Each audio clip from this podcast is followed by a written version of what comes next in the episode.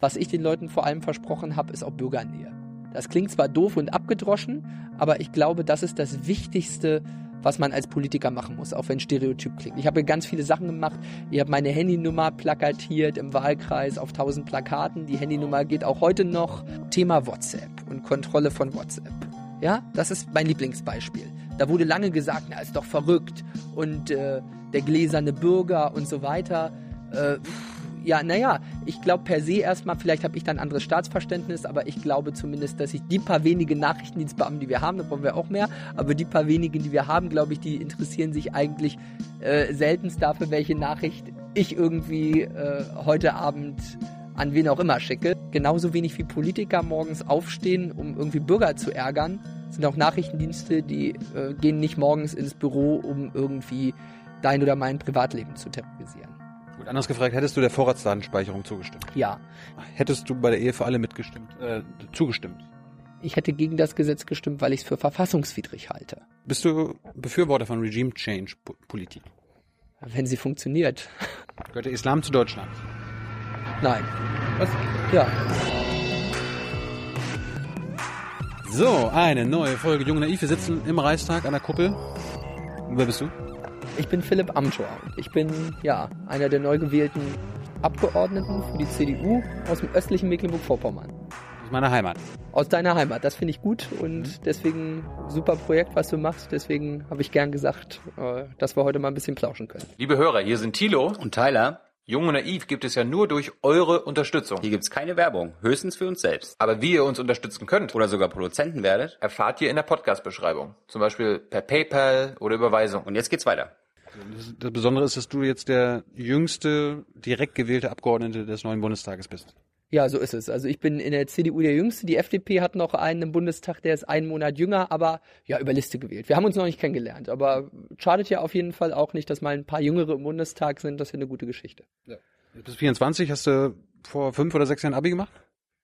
Ich habe Abi gemacht 2011, genau. Ja. In Ückermünde, also ich komme sozusagen ganz aus dem Osten von Mecklenburg-Vorpommern, vom Stettiner Haff mhm. und habe dann in Greifswald Jura studiert, fertig studiert, immer schon ein bisschen Politik gemacht nebenbei und ja, darf jetzt Bundestagsabgeordneter sein. Das ist eine spannende Zeit.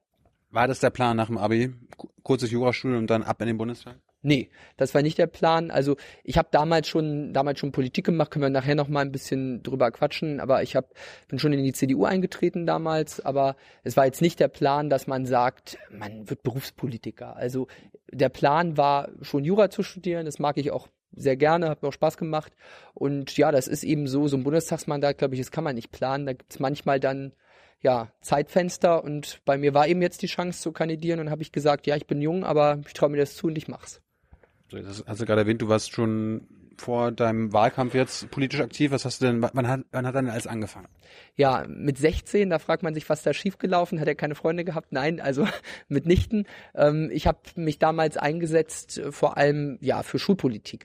Ich war, habe mal angefangen, mal Klassensprecher, Schülersprecher, so und dann war ich im Landesschülerrat in Mecklenburg-Vorpommern mhm. und dann ging es also um konkrete bildungspolitische Sachen und da war sozusagen der erste Kontakt auch zur Landespolitik und die CDU hat damals den Bildungsminister gestellt und vor allem in Schulsachen waren das viele Themen, wo ich gesagt habe, da fühle ich mich bei der CDU ganz gut zu Hause, viele andere Themen und naja, darüber kam es dann so auch zum Kontakt vor Ort. Bei mir in Vorpommern hm. ist die CDU gut aufgestellt, da habe ich viele Leute kennengelernt und dann gesagt, na, das passt ganz gut und ich will mich da einbringen, weil meckern auf der Couch bringt nichts, sondern da muss man schon selbst mitmachen.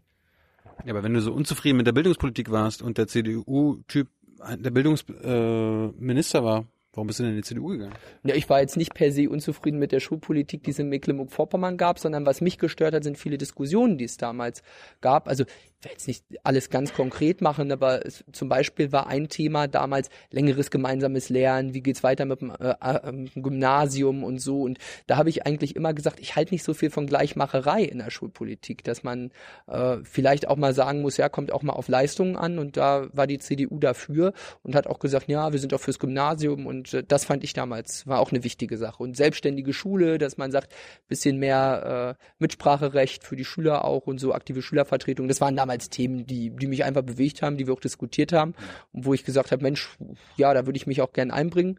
Und genau, das hat die CDU dann auch vertreten. Also ganz im Gegenteil. Es war natürlich so, ich fand die CDU-Schulpolitik äh, jetzt nicht so schrecklich, sonst wäre ich ja nicht eingetreten. Das heißt, du bist dafür, dass es weiterhin Gymnasien gibt, Realschulen und Hauptschulen? Naja, das ist eine Diskussion, die sich ja, ja, kann man leider oder auch nicht sagen, aber die sich ein Stück weit überholt hat. Das Modell ist ja sozusagen jetzt die regionale Schule oder äh, Gesamtschule, wie, wie auch immer, heißt ja in den Ländern unterschiedlich. Also irgendwie das eine Modell, Gymnasium ab der siebten Klasse und sonst äh, Schule gemeinsam bis zur zehn. Das sind ja so die üblichen Modelle. Das ist auch vernünftig, aber wichtig ist mir die Eigenständigkeit des Gymnasiums schon, dass es das noch gibt als Schulform, auch ab der siebten Klasse.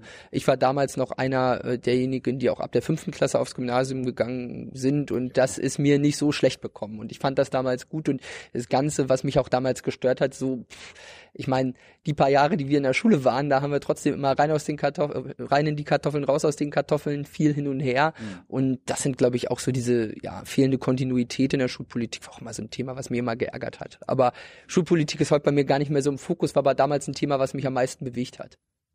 Ein, ein Grund, warum quasi die Grundschule ein bisschen verlängert werden sollte, damit quasi auch nach der sechsten Klasse entschieden werden kann, okay, der Philipp kann aufs Gymnasium, der Tilo gehört aufs Gymnasium. Bei manchen weißt du das nach drei, nach drei Klassen, bei den meisten nach vier. Aber manchmal ist es vielleicht gar nicht schlecht, noch, noch ein Jahr zu warten. Oder noch ein Jahr zu warten. Das findest, das fandst du doof. Nee, das finde ich gar nicht doof. Also es muss eine Durchlässigkeit schon geben. Das ist schon das Wichtige. Also es kann jetzt nicht sein, wenn man sagt, man ist auf der regionalen Schule und man ist vielleicht, ich sag mal, ein Spätentwickler, der noch nicht so am Anfang die guten Leistungen hat, dann muss man nicht sagen, ja, du bist da jetzt, du musst das jetzt machen und aufs Gymnasium führt kein Weg mehr.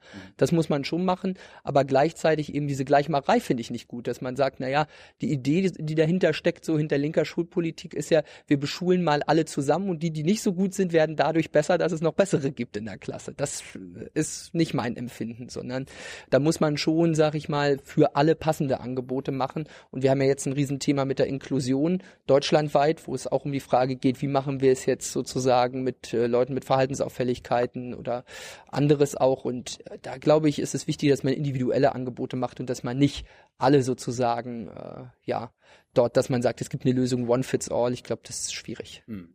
Ich bin zum Beispiel auch, äh, ich habe einen Austauschjahr gemacht, war in High School in Texas, da ist ja quasi Gesamtschule, alle gehen auf mhm. eine Schule, auch ähm, körperlich Behinderte zum Beispiel, geistig Behinderte.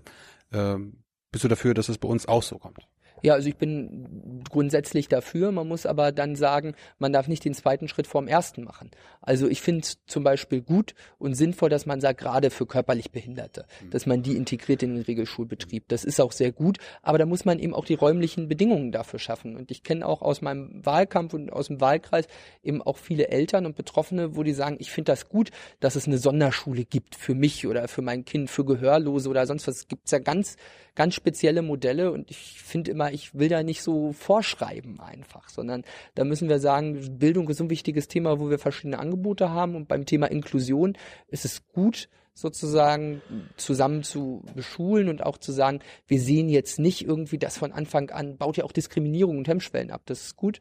Aber es ist gleichzeitig sicherlich so, dass man auch sagen muss, das passt nicht für jeden. Gerade bei Verhaltensauffälligen ist natürlich so, äh, wenn wir uns jetzt vorstellen, wir machen da irgendwie eine Beschulung äh, auch mit Verhaltensauffälligen, ohne allerdings was daran zu ändern, wie viele Lehrer wir haben, dann glaube ich nicht, dass es insgesamt dadurch besser wird. Sondern da müssen wir sagen, mehr Geld für räumliche Bedingungen und mehr Geld auch für vielleicht mehr Lehrerstellen, die muss man erstmal kriegen, aber das sind so eine Themen, erstmal die Voraussetzungen schaffen und dann kann man Inklusion auch umsetzen. Und da machen einige jetzt in einigen Ländern äh, auch einen Schnellschuss und das finde ich nicht so gut. Also hast du schon öfter gesagt, verhaltensauffällig. Warst du auch ein verhaltensauffälliger Schüler? naja, das weiß ich nicht. Ich glaube, jeder ist ja individuell, aber ich war jetzt verhaltensauffällig ist sozusagen ja ein technischer Begriff, ne? Also klar, aber ich meine, ich, ich wurde früher oft äh, rausgeschickt, weil ich die Klasse gestört habe, Klassenclown, bla bla bla, hier raus, raus, raus. Ach, du kommst in die Sonderschule, wenn du so weitermachst. Habe ich nicht so oft gehört. aber ich würde jetzt trotzdem also auch sagen, äh, ich gehe also auch nicht zum Lachen in den Keller und habe auch gesagt jetzt hier, äh, Herr Lehrer, ich weiß was immer, nur also so ist nicht. Ja. Und Leistungskurse, Abi? Ah, ah, ich, weiß, ich, wir haben gar nicht mehr so, so ein verrücktes Leistungskurssystem gehabt. Irgendwie, Nein. ich weiß gar nicht, wie war denn das mit irgendwie Hauptfächern und es war irgendwie so, ja, Geschichte, Sozialkunde, Biologie, glaube ich, hatte ich auch noch, also war jetzt nicht so mit klassischen Leistungskursen. Das war abgeschafft schon. War ja wieder, das hat sich ja alles geändert alle zwei Jahre, gefühlt. War bei mir noch anders. Ähm, jetzt CDU. Hm? Warum hast, hast du nicht mal bei der SPD reingeguckt oder bei der FDP, bei den Grünen, bei den Linken, der AfD? Na, die AfD gab es damals noch nicht, äh, aber die anderen Parteien, da muss man, äh, also ich wäre auch nicht in die AfD eingetreten, aber äh, trotzdem ist es so, die CDU hat einfach für mich, steht für Werte und Punkte die mir ganz besonders wichtig sind. Mhm. Ähm, also wenn man da einfach mal in die Geschichte guckt, wenn wir sehen Konrad Adenauer und so Westbindung, soziale Marktwirtschaft und auch ein Leistungsgedanke und das finde ich schon wichtig. Also da hat die CDU mich einfach auch angesprochen und ich finde halt so die das Grundprogramm der CDU ist für mich sehr passend. Mhm. Also wir sagen gleichzeitig sozusagen, wir haben eine sehr wirtschaftsoffene Politik, aber sehen trotzdem dabei immer den Einzelnen und das finde ich, finde ich schon ganz gut. Was für Werte sind das? Naja, es sind, sind verschiedene Themen. Vor allem ist für die, CDU natürlich das C im Namen, das, das Christliche, das eine. Aber die Frage ist immer, was verbindet man damit? Ich glaube, was ganz wichtig ist für die CDU, ist einmal die Vorstellung von der Fehlbarkeit auch des Menschen. Der Mensch ist nicht perfekt mhm. und anders als Linke wollen wir ja sozusagen, glauben wir nicht, dass es immer nur den perfekten Menschen gibt und wir den perfekten Menschen erziehen müssen, sondern Politik wird vom Menschen gemacht. Mhm. Und das ist für mich was ganz Entscheidendes, dass man also auch sagt, wir stellen den Menschen in seiner Unterschiedlichkeit auch in den Mittelpunkt. Genau, also ja, klingt jetzt vielleicht ein bisschen, bisschen technisch und, und, und so, aber äh, die Idee ist schon, ähm, dass man auch sagt, es geht halt nicht nur darum, ein jeder trage des anderen Last, sondern auch, ich falle dem anderen nicht zur Last. Also ich finde gut bei der CDU, dass man grundsätzlich dem Menschen nicht alles vorschreibt, wie er zu leben hat, dass wir nicht so eine Verbotspartei sind wie die Grünen, dass wir nicht sagen, so und so musst du leben, äh, sondern dass wir erstmal auf Freiheit setzen, aber Freiheit in Verantwortung. Dass wir auch nicht sagen, du bist jetzt vollkommen unbestimmt, sondern bist halt auch ein Gemeinschaftswesen. Da sind wir gleich bei einem, einem Thema, was uns junge Leute mal oft interessiert, äh, Drogen. Ja. Verbieten? Du bist ja gegen Verbot. Na, was heißt Drogen verbieten? Also es ja, bist du, gibst du weiterhin das Marihuana verbietet genau. Genau. Also ja, Cannabis und, und Marihuana als Thema klar, war klar, dass das jetzt auch kommt und da ist die Antwort jetzt wahrscheinlich sozusagen, als auch die, große Lobby übrigens, da gibt's immer großen Facebook-Shitstorm, wenn man da sagt, äh, Marihuana ist äh, zu legalisieren, ist nicht so gut. Also Du hast gerade gesagt, genau. du bist gegen Verbot. Naja, pass auf, folgender Punkt erstmal. Ich finde erstmal gut, das haben wir diese Legislatur gemacht beschränkte Möglichkeit, Cannabis einzusetzen für medizinische Behandlung. Das ist schon erstmal eine gute Sache, glaube ich. So, was den privaten Konsum angeht, gibt es natürlich zwei unterschiedliche Ebenen. Da gibt es einmal äh, sozusagen Lebensrealität und einmal die Frage, was ist rechtspolitisch vernünftig. Mhm. Ich halte es rechtspolitisch für vernünftig, Cannabis schon nicht vollständig zu erlauben, sondern auch ein beschränktes Verbot zu machen. Das ist so sinnvoll. Naja, der Hintergrund ist einfach, und ich sag mal, ich glaube, wir sind da beide jetzt nicht die, die kompletten Suchtexperten, aber zumindest sagen uns ja die Fachleute, dass es als Einstiegsdroge zu kategorisieren ist. So, ich kenne jetzt aber auch genug. Das, das, das ist die größte Propagandageschichte, die man kennt. Das ist die Mordler äh, Geschichte, das Märchen, dass es eine Einstiegsdroge ist. Es ist nachweislich falsch. Die Einstiegsdroge ist Alkohol. Ja, Alkohol können wir, Alkohol und Cannabis können wir gleich auch nochmal auseinandernehmen. Also Alkohol auch nicht verbieten. Nein, weil es aber einen kulturhistorisch anderen Hintergrund hat. Ne? Ge gehört halt einfach so dazu. So Cannabis gehört in vielen Teilen auch dazu.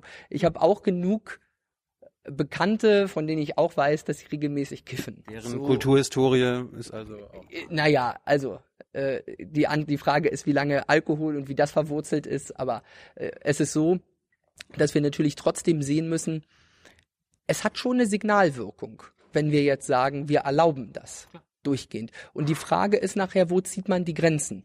Wo zieht man die Grenzen? Und das ist immer so die Frage, äh, wie weit geht's dann? Und inwieweit kann man dann sozusagen Verbote und Rechtspolitik dann auch umgehen? Ich sag mal, Jan Spahn hat das ja so schön gesagt im Interview bei dir, der hat ja auch recht. Ich glaube, die meisten, die irgendwie kiffen, da gibt's kaum jemanden, der das dann nicht bekommt. Ob das dann gut ist, ist die nächste Frage. Aber die Aber Strafbewährung ist sinnvoll, weil das Kernargument ist immer, das muss ich auch sagen, Kernargument dagegen, naja, es wird ja eh nicht verfolgt und es machen sowieso alle, die da Bock drauf haben. Mhm. Mit dem Argument mit diesem Argument Bagatelle und so weiter. Kann man aber auch irgendwann anfangen, jetzt den kleinen Taschendiebstahl im Supermarkt, den verfolgen wir jetzt nicht mehr, weil das lohnt sich eh nicht. Mhm. Das macht man eh und so ist aber kein Staat zu machen. Genau. Ein Staat ist so zu machen, dass man auch Regeln setzt und darüber diskutiert, was ist sinnvoll, was ist nicht dass wir jetzt beim Thema äh, äh, Marihuana gesagt haben, medizinisch zu nutzen, finde ich gut. So, und die Frage, Äh, ja, privater Konsum wird auch sicherlich ein Thema jetzt in den Koalitionsverhandlungen sein. Ich weiß, dass viele Parteien das auch anders sehen. Aber äh, klar, ich muss aber an der Stelle auch sagen, ich bin da aber auch einfach nicht der Suchtexperte. Ich sage nur, wenn staatliche Stellen und nicht unerhebliche sagen, es als Einstiegsdroge zu qualifizieren und hat gewisse gesundheitsrelevante Risiken auch, dann nehme ich das erstmal so hin und sehe das auch. Und klar muss man dann aber da eine evidenzbasierte Entscheidung treffen, glaube ich. Dass man sagt, ja, gucken wir, wie sieht's aus mit Fakten und immerhin. Es war ja auch in der politischen Diskussion jahrelang so, dass man auch gesagt hat, keine Medikamentenzulassung. Und das hat man ja jetzt gemacht muss man halt gucken. Aber klar, da hast du recht, die Lebensrealität junger Leute ist da halt einfach auch eine andere und ich glaube, die meisten der Zuschauer denken jetzt auch, wieso verkämpft er sich da jetzt so? Aber wir müssen halt auch sehen, ich finde das ja gut, aber äh, die politische Gesamtlandschaft, auch wenn ich ein junger Politiker bin, sind halt nicht nur junge Leute, sondern wir haben da eine Großwetterlage. Ja. Ne? Ich meine, der Punkt ist so ein bisschen, na klar, hast du recht, wer will, jeweils in den Großstädten, bekommt sein Gras. Nur das Problem ist ja, wir wissen ja nicht, wenn man sich was holt, ob das jetzt gutes Zeug ist. Ja, ne, die darum, darum lieber in der Apotheke von einem, von einem Profi. Ja, die Frage ist, ob das dann noch so cool ist. Das, also die Frage ist ja, die Frage ist ja, wenn diese These von der Einstiegsdroge stimmt. Die Frage ist, ob ja, das werden wir jetzt nicht, werden wir jetzt nicht ausdiskutiert kriegen. Aber ja, nee, ich finde ich finde das ja, da gibt's unterschiedliche Meinungen. Ich mache mich dabei gern mal schlau. Das können wir, also ich bin jetzt nicht der Drogenpolitiker der Fraktion, aber es ist ein Thema, da muss man halt gucken. Die Frage ist, ich sage immer, wenn das denn tatsächlich so wäre, da gibt's ja auch andere Meinungen. Wenn es denn tatsächlich so wäre, dass jeder denn das an der Straße irgendwo illeg jetzt illegal gekaufte Gras ersetzt durch irgendwelches aus der Apotheke, dann wäre das ja sicherlich sinnvoll. Mhm. Aber die Frage ist, ob das so ist. Und das ist ja auch eine Entwicklung, glaube ich, äh, die nicht überall so zutrifft.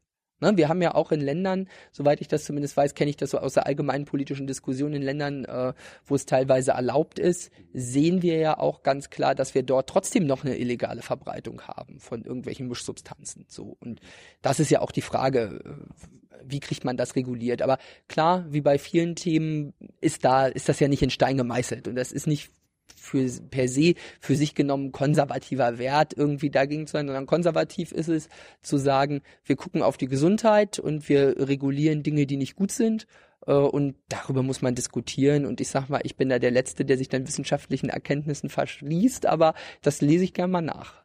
Das ist auch gut für die Gesundheit. Du hast es ja gesagt, wurde ja als Medizin schon jetzt erlaubt. Also hat ja ein naja, eine medizinische Wirkung im Vergleich zu Alkohol. Vielleicht ist es psychologisch für manchen auch mal nicht schlecht, mal irgendwie ein Glas rumzutrinken am Abend, aber die Frage ist immer, wie, wie konsumiert man denn was? Und die Frage ist, wie kontrolliert man das? Und äh, deswegen, ich glaube dann nicht, dass es an einer gewissen Stelle noch gut ist, wenn irgendwer sich in der Apotheke dann sein Gras holt und sagt, ich brauche das aber jetzt jeden Morgen und jeden Abend, äh, ist, ist vielleicht dann nicht mehr gut. Das stimmt. Gut. Äh, du hast gerade christlich angesprochen, zu den Werten und so weiter. Bist du ein Christ? Nee, Oh. Ehrlicherweise, ja, große Überraschung. Ne? Ja, aber hole ich auch gern mal ein bisschen aus. Ich bin ja quasi in der christlichen Diaspora aufgewachsen, wie du auch. In Mecklenburg-Vorpommern ist das nur so, äh, ich sag mal ein bisschen kritisch, die DDR hat nicht viele Sachen hingekriegt, aber irgendwie die Leute in unserer Region äh, zu entfremden in weiten Teilen von der Kirche das ja und so ist auch bei mir. Also ich bin im nicht christlichen Elternhaus groß geworden. Äh, meine Familie ist nicht christlich gewesen, der Urgroßvater mal aus Ostpreußen, natürlich fromm katholisch, aber es ist so, dass mir das eben nicht mitgegeben ist. Aber da muss ich ganz klein sagen, ich habe natürlich gerade auch über die CDU äh, auch eine Menge Zugang erstmal zu dem zum zum Thema äh, christlichen Glauben und Werte auch gehabt und habe das auch lang mit mir ausgemacht und bin da auch auf dem Weg äh, und überlege auch und hader mit mir selbst auch nicht hadern im negativen, sondern im sehr positiven Sinne, mich taufen zu lassen, aber habe auch immer eins gesagt, das ist für mich eine ganz private Sache. Und glaube, es ist auch so bei vielen sehr frommen Leuten, die ich kenne, ist auch eine sehr private Sache. Und für mich war wichtig, wenn ich es jetzt gemacht hätte irgendwie und da einen Schnellschuss gemacht hätte, ich mir immer gesagt, ne, das ist jetzt nicht der richtige Weg und aus politisch opportunistischen Gründen mache ich das nicht, aber es ist schon wichtig, gerade in meinem Umfeld, ich habe einige enge Freunde, denen der Glaube natürlich auch eine Menge Rückhalt gibt, gerade auch in Zeiten von persönlichen Rückschlägen. Mhm. Und das finde ich sehr bewundernswert. Und damit beschäftige ich mich auch. Aber das ist sozusagen auch was, muss man eben auch sehen. Das ist heute natürlich auch bei vielen nicht mehr so ein Thema. Und ich sehe auch bei vielen, das ist ja manchmal so, die Frage ist immer, welches Wertebild hat man? Und wie lebt man das? Ich finde da nämlich zum Beispiel sehr spannend, natürlich viele Fragen äh, vom christlichen Glauben. Ich sag mal, das Thema Abtreibung zum Beispiel ist ja eins, wo man, wo auch, wo es auch viele in der CDU gibt, die da ja immer noch dann manchmal sagen, ja, Mensch, wie ist das mit dem Schutz des ungeborenen Lebens an vielen Stellen? Und da habe ich dann von Björn Höcke von der AfD jetzt gelesen, die, die AfD ist ja eine sehr christliche Partei, denn sie ist gegen Abtreibung. Und dann hat der Journalist gefragt, ja, warum denn?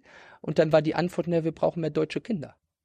Ja, und wenn das die Antwort ist und nicht die Antwort ist, was ist eigentlich aus einer christlich-ethischen Perspektive der Wert des ungeborenen Lebens, dann ist die Frage, wie Christ, christlich ist man nicht, indem man es behauptet, sondern das hängt ganz klar an Werten. Und da hat die CDU eben Wertefundament, wo ich mich sehr zu Hause fühle. Aber Beatrix von Storch hat genau die, die, das christliche Argument gebracht bei uns auch zur Abtreibung. Warum sie dagegen ist, auch grundsätzlich dagegen. Ja, also das ist sozusagen. Aber, aber willst du jetzt irgendwas an der Abtreibungsgesetzgebung äh, in Deutschland ändern? Was für mich eher ein Thema ist, ist die Frage, wie gehen wir um mit ungeborenem Leben beim Thema Präimplantationsdiagnostik und solche Fragen. Das ist ja die Frage. Also die ganz dahinterstehenden ethischen Fragen, die man natürlich auch christlich beantworten kann. Stichwort der Weg zum Designer-Baby. Wo, ja, es ist so. Wo, wo setzt man da einfach auch mal Grenzen? Ne? Und wo erlebt man das, das, was ich vorhin am Anfang gesagt habe? Wo sieht man auch den Menschen in seiner Fehlbarkeit? Und das ist auch gar nicht schlimm. Und kein Mensch ist ohne Makel, wir alle nicht. So, und deswegen gehört das auch dazu und ich glaube, das ist schon gut, weil die CDU führt das da immer auf Werte zurück und das Wertefundament ist da echt wichtig. Und christliches Menschenbild äh, ist mehr als eine Floskel und es äh, ist schon wichtig, dass man das so auch sieht. Das heißt, du möchtest irgendwann kein Designer-Baby haben? Nein, ich glaube nicht, dass das der gute Weg ist, sondern wie gesagt, den Menschen in seiner Fehlbarkeit auch zu akzeptieren, das ist, ist ganz, ganz wichtig. Mhm. Und äh, deswegen, da sollte man sagen, da ziehen wir auch irgendwo Grenzen. Und das kann nicht sein, sozusagen, natürlich hat auch das ungeborene Leben Wert. Hm. Bist du denn äh, angesichts des christlichen Menschenbildes mit der CDU-Politik der letzten Jahre zufrieden? Hat das was mit dem christlichen Menschenbild noch zu tun? Meinst du namentlich die Flüchtlingspolitik? Oder ja, natürlich. Natürlich ist auch die Frage. Das ist, das, äh, das, das ist christlich. Na, ja, natürlich ist es christlich. Natürlich an einigen Stellen. Ich will ja mal differenzieren gleich, aber es ist natürlich ein christlicher Wert zu sagen, ich, äh, ich, ich gebe denjenigen Schutz, äh, die Schutz brauchen. Und ja, es ist so, so das, das Bild, Jesus war auch ein Flüchtlingskind, wenn man mal in die Bibel guckt. Klar. Aber gleichzeitig ist es natürlich auch wichtig, dass man über dieses Thema Werte natürlich nicht beliebig wird und dass man nicht mit dem Argument äh, Schutz für Schutzbedürftige sozusagen auch den Schutz gibt, die keinen Schutzbedarf haben. Also deswegen christlich ist es natürlich, was wir gemacht haben und auch die Leistung, die wir da hatten, auch als Gesamtgesellschaft, ist natürlich eine, eine sehr gute Sache, aber wir haben da auch erhebliche Probleme und das Stichwort illegale Einwanderung kann man nicht dadurch legitimieren, dass man sagt, äh, ja, wir haben das, machen das aus christlicher Verantwortung. Was ist ein illegaler Einwanderer? Ein illegaler Einwanderer ist ein solcher, der die Grenze übertritt und dazu kein Recht hat. Das gibt es. Wann weiß der das? Naja, das ist eine Frage, die sich dann klärt äh, bei der Frage, des Asylstatus und so weiter. Und wir haben einfach eine Situation, dass wir natürlich in Deutschland gesehen haben, dass viele nach Deutschland kommen und eigentlich einwandern wollen in unser Land, aber das auf dem Ticket des Asylrechts machen. Und das ist eine Entwicklung, die so nicht gut ist und die wir abstellen. Findest du es christlich, dass wir Menschen im Mittelmeer saufen lassen? Nein, aber es ist so, wir retten die Menschen im Mittelmeer, aber was eben auch eben gerade nicht christlich ist, ist den Leuten den Anreiz zu geben, übers Mittelmeer zu kommen, wenn sie bei uns kein Bleiberecht haben. Weil das ist natürlich auch ein Thema. Wir, wenn wir uns mal angucken, Spanien ist dafür ein gutes Beispiel. In Spanien hat man, Spanien hat Rückführungsabkommen gemacht und hat viele Leute nach Nordafrika wieder zurückgeschickt. Und man hat dort sozusagen gesagt, okay, bei uns gibt es für illegale Einwanderung keine Bleibeperspektive. Und das hat dann schlicht auch dazu geführt, dass weniger Menschen dort übers Mittelmeer nach Spanien geflüchtet sind, dass dort weniger Menschen gestorben sind. Weil es hat natürlich auch die Frage, das ist was urchristliches, auch mit den Leuten ehrlich zu sein an der Stelle. Und wir wollen nicht, wir wollen nicht irgendwie Fehlursachen dort setzen. Und deswegen muss man auch ganz klar sagen, wir müssen Wege legaler Zuwanderung schaffen. Das haben wir beispielsweise über die Türkei mit dem EU-Türkei-Abkommen. Und wir müssen auch darüber nachdenken, dass wir für Fachkräfte Zuwanderung ermöglichen. Aber wir können nicht über ungesteuerte Zuwanderung solche Situationen wie im Mittelmeer äh, dort unterstützen und aufrechterhalten. Also das ist natürlich auch was. Diese Bilder, die man da gesehen hat von dem toten Flüchtlingskind, das dann in der Türkei angeschwemmt ist von kenterndem Boden, das bewegt einen natürlich auch menschlich. Und das kann man aber eben nicht dadurch lösen, wenn man wie die Grünen und wie die SPD sagt, wir lassen einfach hier jeden zu uns kommen und wir kümmern uns nur darum, die zu retten und äh, sagen jetzt, jeder kann kommen, sondern das kann man am besten dadurch lösen, indem man diese unsinnige Flucht übers Mittelmeer stoppt und indem man Wege legaler Zuwanderung schafft. Wann haben SPD und Grüne gesagt, jeder kann kommen? Ja, ich habe den Eindruck, weil sie nicht regulieren. Na, naja, es ist so, naja, die S SPD und Grüne wollen zumindest den Zustrom darüber nicht regulieren. Und das ist schon, das ist schon was, wenn man sagt, schaffe ich sozusagen diese, für diese Fehlursachen oder für, für, für diese Fehlanreize stelle ich die ab oder nicht? Die SPD war ja auch in der Bundesregierung jetzt ganzen Jahre und hat da, Und hat- da hat, hat alles mitgemacht, was die CDU da Und hat, hat verhindert, dass wir die Maghreb-Staaten in Nordafrika zu sicheren Herkunftsländern erklären. die Grünen. Das hat auch die SPD mit verhindert. Das, und die SPD hat auch verhindert, dass wir das, was wir, was jetzt CDU, CSU in den Sondierungen beschlossen haben, die SPD hat verhindert, dass wir Transitzonen haben. Und das ist ein großer Fehler gewesen. Und das wollen wir jetzt verändern. Das wird nicht einfach, aber ich glaube, das ist sehr nötig.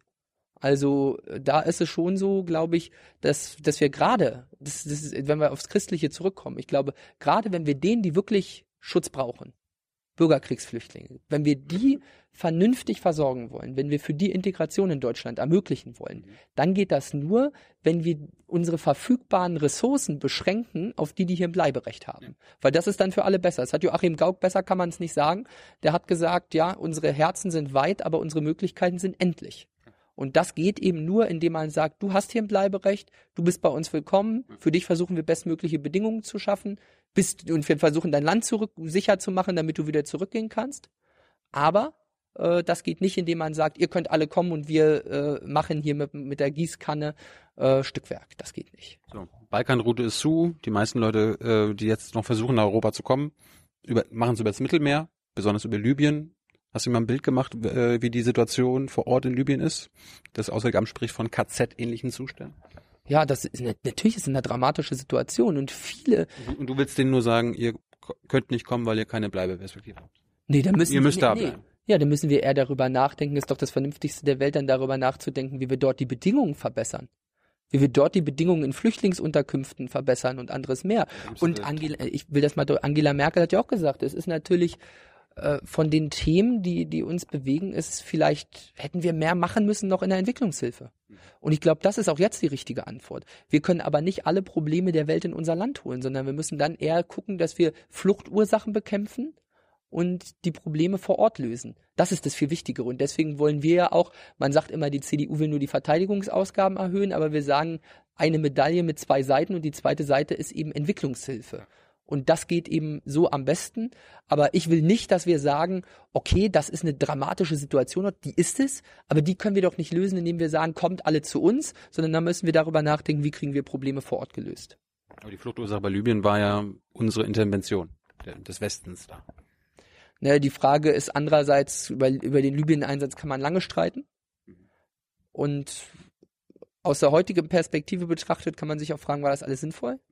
Aber andererseits ist natürlich immer die Frage, wie weit lässt man da Leute gewähren? Gaddafi, Assad. Und das ist ja auch eine, auch eine Frage, ne, wo man sagt, so Regime Change, ne? Da sind ja. Bist, bist du Befürworter von Regime Change Po- Politik? wenn sie funktioniert. ja, also, Das weißt du naja, ja, das ist es natürlich. Und wir müssen sehen, wir müssen, da sind viele Hausaufgaben zu tun. Aber das ist eben langer Weg. Und ich glaube, am Ende ist eines wichtig. Wir müssen ganz klar sagen, wir müssen Völkerrecht auch wieder mehr stärken, dass wir sagen, keine einseitigen Interventionen. Weil das ist nämlich wirklich eine Sache, äh, die eigentlich zu den meisten Fehlursachen führt. Wenn sich einer das Recht des Stärkeren herausnimmt, dann funktioniert das nicht. Völkerrecht äh, spielt ja auch bei dem Anti-ISIS-Einsatz eine Rolle, Ja. wo die Bundeswehr mit bei ist. Da gibt, der ist nicht völkerrechtlich gedeckt. Es gibt kein UNO-Mandat. Bist du also dafür, dass der aufhört? Also, dass wir uns da zurückziehen. Na, Weil es ja kein völkerrechtlicher. Naja, das, das, das ist jetzt ein bisschen kleinteilig. Wenn ich das jetzt rechtswissenschaftlich beantworte, ist die Antwort ganz einfach. Es kann kein, das Völkerrecht ist Recht zwischen Staaten. Und ISIS ist kein Staat. So. Und das heißt, es gibt keinen Kombatantenstatus. Das heißt, ich kann da niemandem den Krieg erklären. Also, ich kann dem Terrorismus nicht den Krieg erklären, völkerrechtlich. Das Völkerrecht ist im Grunde, es hat zwar eine Drittwirkung, aber es ist im Grunde nicht Recht zwischen Menschen, sondern Recht zwischen Staaten. Aber es gibt kein UNO-Mandat für den Einsatz, darum geht's. Naja, das wären dann UNO-Mandate gegen die Staaten, in denen sich der IS bewegt. Also die Frage ist einfach, es fehlt völkerrechtlich daran, ich kann nicht sagen, es gibt kein völkerrechtliches, keine völkerrechtliche Konstruktion, wo ich sage, die Bundesrepublik Deutschland erklärt ISIS den Krieg. Das geht nicht, weil, weil ISIS und weil terroristische Organisationen kein Völkerrechtsobjekt sind. Und das macht es natürlich ein bisschen kompliziert, aber gleichzeitig will ich sagen, es ist doch total vernünftig und es ist irgendwie evident, ISIS auch die Stirn zu bieten. Wir können uns diesen Terrorismus nicht gefallen lassen und wir müssen diese Terroristen bekämpfen und jagen und das ist das Wichtige. Und die werden sich nicht dadurch bessern, dass sie jetzt sagen, ach, die lassen uns so gut in Ruhe und das wird nicht funktionieren. Wir müssen dem Terrorismus ganz klar die Stirn bieten und da ist nicht jede Intervention sinnvoll, aber dieses harte Bekämpfen des inzwischen eigentlich ja, ja, äh, festgewordenen IS ist absolut nötig. Die können wir da nicht gewähren lassen und ich bin nicht bereit dazu, irgendwie eine Situation außenpolitisch mir vorzustellen, wo ISIS irgendwie nach eigenem Belieben Landkarten verändert. Ich auch nicht. Gut. Aber trotzdem bringen wir ja oder helfen damit, äh, dass auch Unschuldige sterben. Es sind über tausend Unschuldige schon durch den Anti-ISIS-Einsatz, also Zivilisten, gestorben. Ist das, ist das der Preis? Davon ist jeder einer zu viel. Mhm. Und es ist auch jeder deutsche Soldat oder jeder Soldat und jeder Zivilist, der durch einen Kriegseinsatz verletzt wird, getötet wird, ist natürlich einer zu viel. Aber so hart es klingt, das ist der Preis von Intervention. Anders gehen sie nicht. Also wir müssen das, wir müssen da jeden Einzelfall uns angucken und sagen, ich nenne das Beispiel Luftschläge von Kundus. Wo man dann guckt, ja, was ist da schiefgelaufen? Wie kriegen wir das besser hin? Aber da muss man dann auch sagen, man stellt sich da couragiert auch vor unsere Soldaten und sagt, das ist erstmal ein toller Einsatz fürs Vaterland, den die da machen. Und gleichzeitig müssen wir gucken, wie kriegt man das abgestellt, weil keiner von uns, kein deutscher Soldat und kein Soldat der Anti-ISIS-Koalition zieht da in den Krieg, um Zivilisten zu töten. Und deswegen müssen wir das abstellen, aber das ist eben, ja, das sind die Opfer von ISIS. Warum dann jetzt sind wir schon bei der Außenpolitik, ähm, brauchen wir einen Regime Change in der Türkei? Naja, die Türkei würde sich das wünschen, glaube ich, an vielen Stellen. Aber erstmal sagen wir so, Erdogan ist natürlich, das müssen wir erstmal akzeptieren, demokratisch gewählt. Wir müssen damit Erdogan jetzt leben. Gefällt mir das gut, wie das da läuft? Sicherlich nicht. Gleichzeitig ist immer die Frage, wer hat wofür welche Verantwortung, was zu tun. Es ist natürlich eine schwere Situation. Wir müssen mit der Türkei irgendwie den Gesprächskanal offen halten, weil es ist so, wenn man mal in die Kulturgeschichte äh, Europas guckt, kann man lange gucken. Es wurde mal ein Krimkrieg geführt, um irgendwie die Russen von den Dardanellen fernzuhalten. So, und die Türkei hat eine ganz entscheidende geostrategische Bedeutung.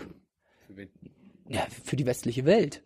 Ganz entscheidend. Also, ich meine, die Türkei ist sozusagen als Tür zur islamischen Welt einfach von entscheidender geostrategischer Bedeutung.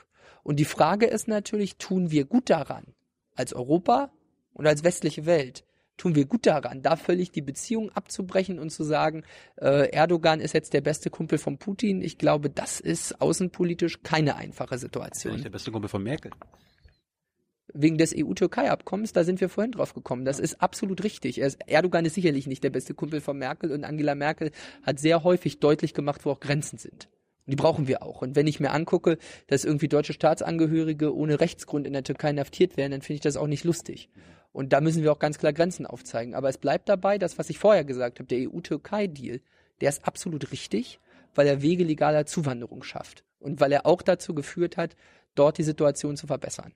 Aber trotzdem will ich auch nochmal sagen, wir machen uns damit nicht abhängig von Erdogan, sondern es gehört einfach dazu, einfach einen Gesprächskanal offen zu halten und dazu gehört es dann auch. Wir müssen uns einfach mal, schauen wir uns doch mal die außenpolitische Lage an. Wir haben irgendwie Donald Trump, der ist auch einigermaßen dubios. Demokratisch gewählt, einigermaßen dubios in manchen Situationen. Wir haben Putin, für den viele gerade in Ostdeutschland auch viel Sympathie haben, der für die russische Perspektive irgendwie auch wahrscheinlich sogar ein vernünftiger Präsident ist, weil er es mit starker Hand macht, aber der trotzdem kein Interesse am starken Deutschland hat und der auch äh, an vielen Stellen natürlich außenpolitische Schwierigkeiten provoziert hat. Wir haben Erdogan, wir haben irgendwie jetzt noch Kim Jong-un auf der Karte und das sind alles. Unsicherheitsfaktoren. Naja, klar. Und dann ist aber die Frage, kann ich das denn am besten machen, indem ich die alle gewähren lasse? Ich glaube nicht. Sondern man muss mit den Leuten reden und da bin ich froh, dass wir Angela Merkel haben, weil die außenpolitisch eben da auch für Sicherheit steht in, in so Zeiten. Hm. Welche Bundeswehreinsätze würdest du äh, nicht verlängern? Ich finde, die jetzigen Bundeswehreinsätze haben sich grundsätzlich bewährt. Die jetzigen Mandate sind vernünftig. Und es ist, erstmal muss man sagen, ist eine richtig gute Sache. Dass, keine ein. 19 Stück aktuell. Ja, ne, wir haben, ich sag mal, besonders umstritten ist ja der Einsatz in Mali, besonders Afghanistan. Afghanistan. Und Afghanistan muss man auch mal eins sagen. Wir haben da natürlich die Mission, die wir dort haben, ist ja erstmal keine kriegerische. Sondern die Mission, die wir in Afghanistan haben, ist eine Ausbildung dort der dortigen Sicherheitskräfte. Und ich glaube, da sind wir einfach noch nicht am Ende der Aufgabe. Nach 16 Jahren. Ja. Und es ist, äh, ich, ich, meine, du warst ich, acht Jahre alt, als wir da ja. angefangen haben. Und das ist immer noch. Ja. ja. Und das wünschen sich auch viele Afghanen. Will ich ganz deutlich sagen. Aber viele nicht. Naja, du musst mal dazu sehen, was machen denn unsere deutschen Soldaten in Afghanistan? Nochmal, die führen da keine kriegerische Auseinandersetzung, die unterstützen die afghanische Polizei, die afghanischen Sicherheitskräfte dabei, irgendwie da einen stabilen Staat aufzubauen.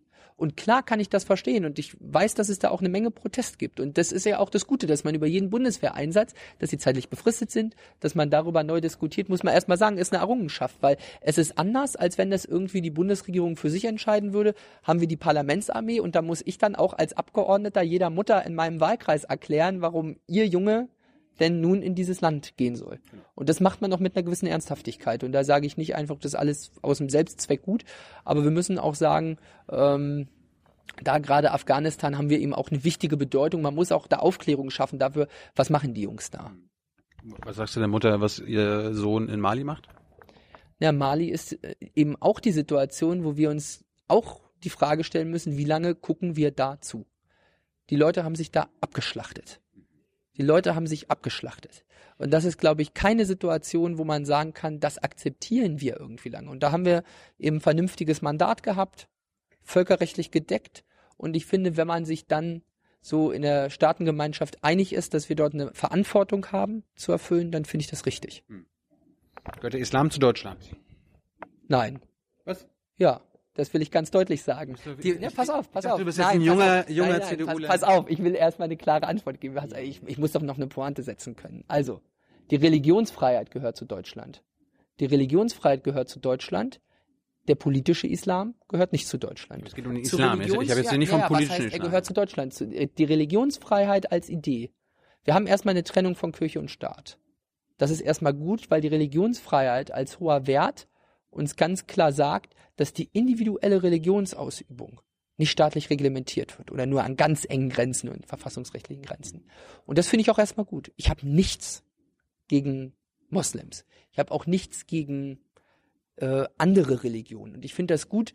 Im Privaten soll das jeder ausleben. Die Frage ist, gehört das zu Deutschland? Diese These insinuiert für mich eben oft, dass man sagt, der Islam hat hier auch einen politischen Gestaltungsanspruch. Den hat er aus meiner Sicht nicht sondern wir müssen hier ganz klar sagen, wir wollen hier keinen politischen Islam und wir wollen hier keinen politischen Gestaltungsanspruch. Jeder kann hier in diesem Land auch seinem islamischen Glauben frönen, das ist auch gut so. Und im Rahmen der staatlichen Gewährleistung ist natürlich auch alles erlaubt, aber ich glaube nicht, dass wir gut daran tun zu sagen, irgendeine Religion gehört im Besonderen äh, zu Deutschland, sondern Religionsfreiheit gehört zu Deutschland. Darauf lasse ich mich ein. Klar. So. Ich habe hab mal, hab mal gelernt, dass man Islamophobie daran erkennt, äh, wenn man Islam mit einer anderen Religion austauscht. Und äh, wenn du dann sagen würdest, das sieht sich bei der genauso, dann ist das fein. Ansonsten ist es islamophob. Also du magst keinen politischen Islam in Deutschland haben. Okay. Aber dann, dann müsstest du auch kein politisches Christentum in Deutschland haben wollen. Du bist ja Mitglied einer politischen christlichen Partei. Ja, ich mache aber staatliche Politik und keine kirchliche könnte, Politik. Könnte muslimischer Abgeordneter auch sein. Ja, ich mache die aber als Staatsbürger und nicht aus meiner Rolle als, Würde als er auch Christ. Sein. Würde er auch sein. Ja, ich, dann will ich dir ganz klar sagen, wo sind die Grenzen für mich? Was verstehe ich darunter unter politischem Islam? Dazu gehört für mich zum Beispiel ein aktuelles Beispiel. Das habe ich gelesen, das fand ich sehr bewegend vor einiger Zeit. Äh, da haben wir in der, in der Stadt bei Düsseldorf folgende Entwicklung. Da gibt es eine türkische Gemeinde, die sagt, wir wollen eine neue Moschee bauen. finde ich gut. Kann man grundsätzlich machen, spricht nichts dagegen. In dem konkreten Fall kann man wieder sagen, ist wieder verlängerter Arm von Erdogan über die Finanzierungsstrukturen, aber egal. Lassen wir mal ausgeklammert. Türkische Gemeinde sagt, wir wollen eine neue Moschee bauen. Dann gibt's aber in derselben Stadt auch noch Marokkaner. Und die sagen, wir verstehen uns mit den Türken nicht. Und wir wollen dann auch noch eine eigene Moschee. Und dann gibt's dort eine Moschee, in der gibt's die türkische Gemeinde, da wird auf Türkisch gepredigt, perspektivisch. Und dann gibt's die marokkanische Gemeinde und die marokkanische Moschee, da wird auf Marokkanisch gepredigt. Und da ist die Frage, ist das sinnvoll? Ist das sinnvoll oder wäre es nicht eigentlich sinnvoll, wenn man dann sagt, wir sind hier in einem Land, in einer Gemeinschaft. Ich habe auch nichts gegen deren Religionsausübung. Die können das gerne alles machen, aber die Frage ist, das ist ja oft deren Bezugspunkt. Das ist oft deren zentraler Bezugspunkt und das baut Hürden für Integration auf an ganz vielen Stellen. Es wäre echt, also wenn du mir jetzt sagen würdest, da bauen die eine Moschee und da predigen die alle zusammen auf Deutsch, würde ich sagen, das ist doch eine super Sache. Und wenn wir dann, und wenn wir dann sicherstellen, dass es dort einen Imam gibt, der nicht irgendwie, das weiß man auch nicht, haben wir auch alles in Deutschland gehabt, kann man nur in Verfassungsschutzberichte gucken, dass wir Imame haben in Deutschland, die irgendwie gegen den deutschen Staat predigen, dann finde ich das nicht okay. Das ist so, als wenn irgendwie ein christlicher Pastor gegen den Staat predigt. Das ist nicht meine Vorstellung. Sondern es gibt eine Trennung Gab es in der DDR auch? Rauk war ein christlicher Pastor, der gegen seinen Staat äh, gepredigt hat, weil es aus seiner Sicht äh, vonnöten war. Also es gibt ja gute Gründe. Ja, Man muss ja nicht gleichzeitig als deutschlandfeindlich. So, und, und, ja, nee, das ist ja nicht per se deutschlandfeindlich, aber wenn man, ich habe den Verfassungsschutzbericht angeguckt. Ich glaube nicht, dass du sagen würdest, dass die Dinge, die die Imame gepredigt haben, jetzt irgendwie legitim und vernünftig sind. Wenn man, ja, das ist es aber. Das ist genau der Punkt. Wir haben, es gibt ja eben eine klare Konnexität dazwischen, was dort sozusagen, wie der politische Islam hier agiert in Deutschland und dem, was wir sicherheitsrelevant haben. Das ist einfach so. Und das ist es, was mich bewegt. Es kann doch nicht sein, dass wir über irgendwelche Parallelstrukturen dann, äh, das ist nicht gesund für unseren Staat. Ich will das mal sagen, ich habe hier in Berlin, äh, habe ich mal auf einer Konferenz in Berlin einen Amtsrichter, einen Strafrichter gehört, der hier in Berlin Richter ist. Und der hat dann mal so berichtet, der hat dann mal so berichtet, wie das hier so abläuft, wenn man dann so straffällige, in dem Fall jetzt muslimische Jugendliche vor sich hat. Ja, ja, und ich meine, das weiß ich, wenn ich dann höre, wenn ich höre, da gibt's dann einen Jugendlichen, der kriegt irgendwie eine Bewährungsstrafe und dann wird gesagt, ist Freispruch. Oder wenn man sagt, man hat dann irgendwelche straffälligen Jugendlichen, die setzen sich vor ein deutsches Gericht und sagen dann, ich kann den Zirkus hier gar nicht verstehen. Bei mir auf dem Hinterhof hat der Friedensrichter hier schon vor einem halben Jahr mir gesagt, was ich jetzt zu tun habe, damit die Strafe vergolten ist. Das verträgt sich irgendwie nicht mit meiner Vorstellung von Staat. Und da, glaube ich, kann keiner abstreiten, dass das vor allem daran liegt, dass der Islam teilweise auch einen politischen Anspruch hat. Um das aber nochmal deutlich zu sagen, weil ich vorhin so provokant auf deine Frage geantwortet habe, gehört der äh, Islam zu Deutschland? Natürlich, das, was wir an institutionalisiertem Islam haben, die sich klar zu unseren Werten bekennen, die sich klar dazu bekennen, zu unserem Staat, das ist doch alles okay, das gehört natürlich dazu. Ich habe auch äh, Freunde muslimischen Glaubens, da habe ich auch gar kein Problem mit. Und das ist sozusagen alles okay. Ich wollte nur deswegen überspitzt auf die Frage antworten, weil ich glaube, es ist ein echtes Problem und die Frage, behaupten wir uns gegenüber dem politischen Islam, ist was, was die Leute bewegt und da müssen wir einiges tun. Und ihr behauptet euch auch irgendwie gegenüber der AfD. Ich meine, jetzt, die Zuschauer denken jetzt so, du hörst dich an wie eine AfD, wenn du über den Islam redest. Das, ich finde das problematisch. Nee, ich finde es nicht problematisch, also überhaupt nicht, weil an der Stelle äh, muss man, ich behaupte mich klar gegen, der AfD, gegen die AfD, aber nicht, weil ich jetzt sage, wenn, wenn die AfD diese Ausführung machen würde, würde ich nicht sagen, die Ausführung ist falsch. Ich bin fest davon überzeugt, dass es richtig ist. Ich würde den Leuten nur auch sagen, die AfD kennt da auch keine Grenzen weil die AfD macht das ja teilweise nicht aus einer Werteorientierung. Es gibt auch in der AfD einige vernünftige Leute, die sich irgendwie, so wie ich, hier klar auf den Boden von Recht und Verfassung stellen und die das aus einer staatsleitenden Position argumentieren. Aber es gibt ja auch genug Leute, die das sozusagen einfach dumpf machen, die sagen, okay, ich mache das, weil ich habe irgendwie per se was gegen Ausländer und das ist doch irgendwie der falsche Weg. Also so kann es nicht funktionieren und ich behaupte mich vor allem deswegen gegen die AfD, weil ich immer jedem sage, die AfD ist eine reine Protestpartei und wenn man für einige Themen, die wir angesprochen haben, wenn man für konservative Themen was ändern will, gibt's nur die CDU, die dann Gestaltungsanspruch hat. Die AfD hat den nicht. Ja. Du kommst ja jetzt aus Ökermünde da, die Genau. Ecke. Ähm, ich weiß auch, habe da jahrelang gelebt. Äh, Wenn es irgendwo die meisten Nazis in Deutschland gibt, dann bei uns da oben. Ja, Du, find, ja. du, du glaubst, dass die Nazis dort die AfD gewählt haben aus Protest? Und nicht, weil sie überzeugt sind davon, dass die AfD ihre Position übernimmt. Also erstmal muss ich natürlich für meine Region eine Lanze brechen. Ich kann das alles nicht mehr hören. Braune Region und so weiter. Man muss nur mal gucken, was wir da für ein bürgerschaftliches Engagement haben, wie toll sich das entwickelt hat. Das nur mal Kein, vorweg. keine, so. Frage, aber es Aber gibt ich Anteil, anteilmäßig ja. eine Menge Neonazis. Und so.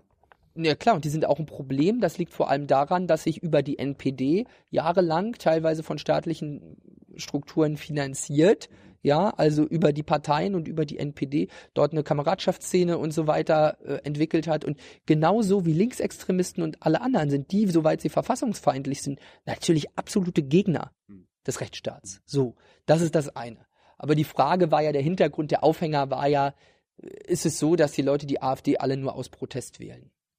Nein, natürlich nicht nur. An vielen Stellen auch wegen Unzufriedenheit mit den ja, bisherigen Parteien, klar. Das gehört dazu, aber ich sage mal, man muss einfach mal Aufklärung schaffen. Ich habe das war oft genug mit AfD-Politikern zusammen in Runden, da kann ich immer sagen, das ist so, die werfen uns vor, die sagen, ja, die CDU hat dieses und jenes versprochen und doch nicht gehalten und die halten ihre Wahlversprechen nicht. Die AfD ist selbst eine Partei, die schon dafür antritt, nicht ein Wahlversprechen zu halten, weil die gar nicht regieren wollen, nicht gestalten wollen und deswegen unterm Strich kann man es nur auf das äh, konzentrieren. Und selbst Alexander Gauland sagt ja, wir sind eine reine Protestpartei und insoweit was anderes ist das nicht. Und das muss man den Leuten auch erklären. Hast du Wahlversprechen abgegeben? Ja klar. Welche? Also sind vor allem viele konkrete Dinge. Was ich den Leuten vor allem versprochen habe, ist auch Bürgernähe. Das klingt zwar doof und abgedroschen, aber ich glaube, das ist das Wichtigste, was man als Politiker machen muss, auch wenn Stereotyp klingt. Ich habe ganz viele Sachen gemacht. Ich habe meine Handynummer plakatiert im Wahlkreis auf tausend Plakaten. Die Handynummer geht auch heute noch. Äh, und ja. in, Tasche jetzt. ja, ich habe es jetzt nicht in der Tasche, aber es, äh, es ist hier in Griffweite, das Handy, genau. Äh, aber Und klingelt das dann auch? ja, das klingelt auch öfter. Da gibt's auch öfter SMS. Ich muss mich an der Stelle jetzt mal entschuldigen, liebe Zuschauer. Ich habe jetzt hier in, in den letzten turbulenten zweieinhalb Wochen nicht geschafft, alles zu beantworten. Das ist natürlich großer Trubel, aber grundsätzlich geht Das das. macht er noch, oder? Ja, ja klar. Ja, naja, also natürlich so Erreichbarkeit. Aber viele Dinge, man muss einfach moderne, moderne Möglichkeiten machen. Ich habe jetzt nicht so viele Facebook-Follower wie ihr, aber am Ende, wenn man mir da einen Kommentar schreibt, dann lese ich den nicht nur, sondern beantworte ihn meistens auch selbst. So, und das sind viele Dinge, die man auch einfach machen muss. Man muss immer zu den Vereinen, man muss zur Feuerwehr und muss sich da auch mal sozusagen zeigen. Und das ist nämlich eine ganz wichtige Sache. Und ich glaube, das ist, ist essentiell, macht die AfD übrigens nicht. Gut, Bürgernähe, ein Versprechen, welche noch? Naja, konkrete Dinge gibt's auch, für, wo ich zumindest gesagt habe, ich setze mich für einiges ein. Ich finde beim Versprechen nämlich immer wichtig, man muss eins sehen, das ist ja hier keine One-Man-Show. Wir haben jetzt 700 Abgeordnete und wir haben nicht nur den Bundestag, sondern wir haben noch verschiedene andere Ebenen, die für konkrete Dinge ganz wichtig sind. Landtag, Kommunalparlamente, Kreistag. Am Ende ist es immer eine Teamleistung und deswegen, wenn ich den Leuten was verspreche, sage ich nicht, ich mach das, ich ich alleine alleine geht in der Politik sowieso nichts, sondern was ich den Leuten verspreche, ist zumindest die Aussage, ich kümmere mich. Und das ist nämlich wichtig, weil das kann man. Und dann, also ich habe ein, ein ganzes großes Heft, naja, nee, nur so. Da, da kann ja jeder sagen. Ja, ne? Also ja. äh, kann Ja, kann jeder man- was anderes drunter verstehen. Ne? Nee, da, kann, nee, da bin ich auch abrechenbar. Da bin ich auch abrechenbar. Der, der sagt, ja, der Amtor war jetzt bei mir, der hat gesagt, der kümmert sich jetzt um dieses Thema, da komme ich auch wieder. Und wenn nicht, dann hoffe ich, dass der dann irgendwie groß die Glocke schlägt und sagt, der Amtor, der hat mir gesagt, der kümmert sich und hat nichts gemacht. Also das ist schon ganz wichtig. Und das ist schon abrechenbar. Und ich würde immer davor warnen, jeder, der irgendwie eine Zwei-Minuten-Antwort präsentiert, äh, das ist irgendwie, da sollte man schon leicht misstrauisch werden, weil die Probleme sind nicht so einfach, dass man sagen kann, ich kriege das jetzt alleine gelöst und alle anderen sind doof. Äh, so ist es meistens nicht, sondern das geht immer nur, indem man beharrlich ist und an Dingen dran bleibt. Das, das ist wichtig. Und das mache ich. Hätte ja sein können, dass du irgendwie sagst, ich verspreche euch, dass ich sowas nie zustimmen werde.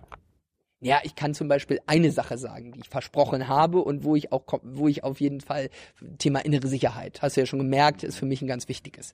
Und wir haben bei uns insbesondere in der Grenzregion ein Riesenthema Grenzkriminalität, wo wir da auch erhebliche Unsicherheitsgefühle haben, wo viel Polizei auch abgebaut wurde in den letzten Jahren und wo es gerade insbesondere im Bereich der Bundespolizei so war, dass wir viele Polizeikollegen gar nicht vor Ort bei uns in Pasewalk und Penkun hatten, sondern irgendwie abgeordnet nach Süddeutschland oder nach Frankfurt an Flughafen. Und das war ein Thema, was ich im Wahlkampf auch schon aufgegriffen habe. Und der Bund hat ja jetzt 15.000 neue Stellen geschaffen und der stellt ja jetzt auch fleißig neue Polizisten ein. Die kann man aber nicht bei Zalando bestellen, sondern die brauchen ein bisschen eine Ausbildung.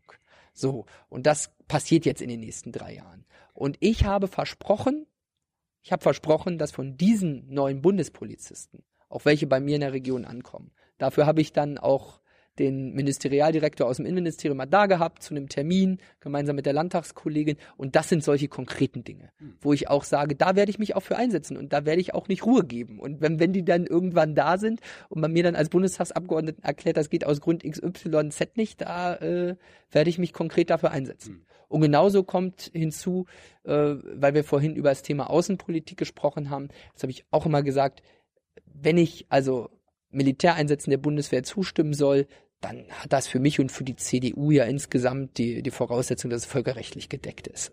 Das ist wichtig. Also da gibt es so ein paar Haltelinien und es sind natürlich ganz viele konkrete Themen. Wir haben auch über die Frage Schutz des ungeborenen Lebens gesprochen, Designerbaby. Und da gibt es viele Punkte, wo ich auch immer sage, wenn man mich danach fragt, wie ist deine Position, dann sage ich die und äh, ich bin ja nicht in die Politik gegangen, um zu sagen, ich wechsle jetzt irgendwie meine Position im Wochentakt. also ja, das ist schon mal so. Aber äh, wenn du sagst, innere Sicherheit ist ein Herzensthema, ähm, was immer aufgefallen ist die letzten Jahre, nach jedem Terroranschlag kommt der Innenminister mit neuen äh, Gesetzespaketen, die unsere Bürgerrechte einschränken. Überwachung und so weiter, Online-Durchsuchung. Ne? Das, das ist ja nicht nur Terrorbekämpfung, sondern äh, Bürgerrechtseinschränkungen. Hast du deinen Leuten versprochen, dass du sowas nicht mitmachst? Habe ich nicht versprochen. Das Gute ist, also das erkläre ich jetzt, muss ich nochmal ausholen. Das Gute ist ja, wir leben ja in einem Rechtsstaat. Und dann ist das Schöne, jeder Innenminister, der mit einem neuen Gesetzespaket kommt, da kommt dann sofort auch, und das ist gut so, das ist gut so, das ist jetzt kein Jammern, sondern das ist gut so, da kommt dann sofort natürlich eine Verfassungsbeschwerde, anderes mehr, da gibt's Normkontrollen der anderen Fraktionen.